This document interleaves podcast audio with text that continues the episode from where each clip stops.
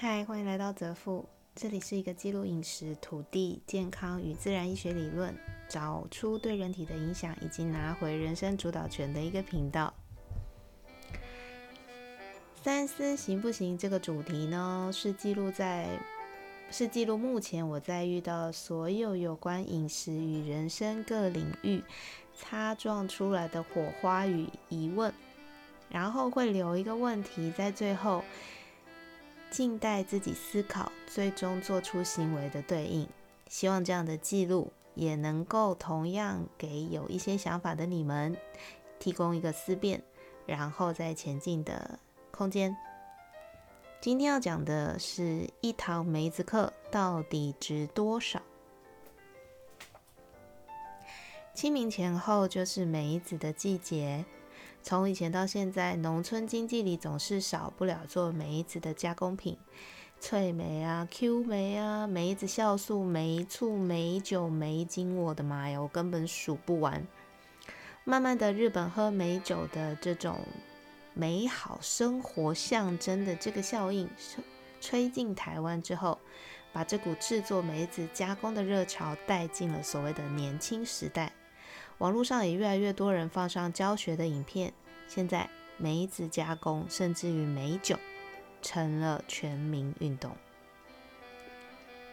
在这边，我想要请有在收听的朋友们自问自答一下以下的问题：首先，一堂梅子的加工课对你们来说，最高上限多少费用一堂？你会愿意参与？你心中的天价又是多少？而假设一堂开价的价格是你心里天价的梅子加工课，你希望上课的那上课的时候你能够得到什么？第二个问题，梅子加工已经是有网络你就会制作的时代了，可以说基本上没有技术可言的加工品，为什么你还愿意花钱去上课，而不是自己就可以制作呢？这两个问题是今天的起头，呃，这集是因为我看到一堂知名的网络名人，他其实应该也不是网络名门名人，他出过书了，开的美酒课，餐间会有他所制作的梅子餐点与料理分享，大家可以带回制作好的美酒，大约是七百五十到一千 CC，然后课程的费用是三千。今年我所接触到的梅子课的开课费用价格，大约是落在八百到三千。梅子酒的困难度，其实你制作过一次之后就知道是零。不论你是制梅酒或是糖化梅酒，其实难度都不高。任何梅子的加工也都不难。其实。最无聊的其实就是前置，梅子抵达之后的清洗、杀青，一遍又一遍的浸泡，然后晾干、容器消毒、装瓶、点。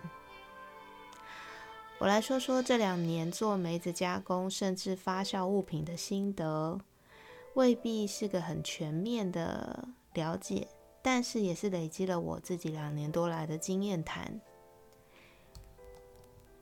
食品加工甚至餐饮业，你能够出类拔萃、做出独特风味的，在我个人觉得，食材是关键。再来是你有没有进入过发酵过程，以及发酵过程中各种各样微生物的融合有没有稳定。最后就是制作这个加工甚至餐饮的人对于风土的连接是否敏锐。这是我个人看法。假设这三点都没有跟其他市面上的制作者不一样，那么其实你制作出来的风味就不会独特。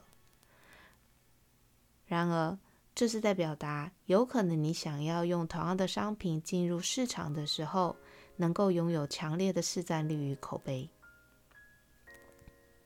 回到我自己来看，因为在食材上，我都以无农药、无肥料为主的食材。基本上就跟目前市面上的所有品相有一个极大的区别。再来就是因为自己身体里面还有一个菌王好朋友，他会提供于呃，他会提供我属于我身体独特的食材搭配，所以我自己在做加工的时候，总是会有一些惊喜。像我今年想做节气发酵也是一样啊，从上一次的野菊酒酿到这一次的梅子酒酿酒的基酒选择，还有。像仙女一般的桑葚金银花发酵液，都是市面上没有的组合。以之前提到的第一宴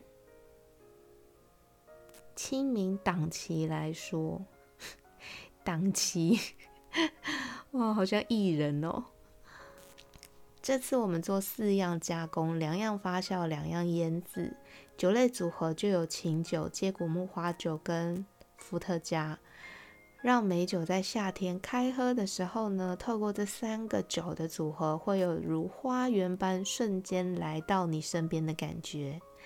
桑葚金银花玫瑰酿是我觉得春天进入夏天的好味道，让你每天都可以拿它来取代各种有糖饮料。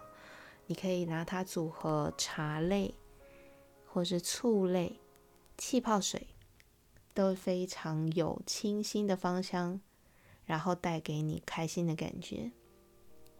甜菜根发酵液是我每年的最爱，也是对女生最好的补血圣品。当然还有梅子醋，但梅子醋基本上就是对我而言没有技术可言的制作，所以我就没有特别去提它。过程中我们也开喝去年。的梅酒、梅醋，还有前几天制作的桑葚金银花酿，让大家知道在期待什么样子的未来到来。整个档期有八个人参加，大家要不要猜猜看？我们一起分担食材下来的费用总共是多少钱？或是你也可以问问你自己。这样子的手作课，你愿意花多少钱来玩？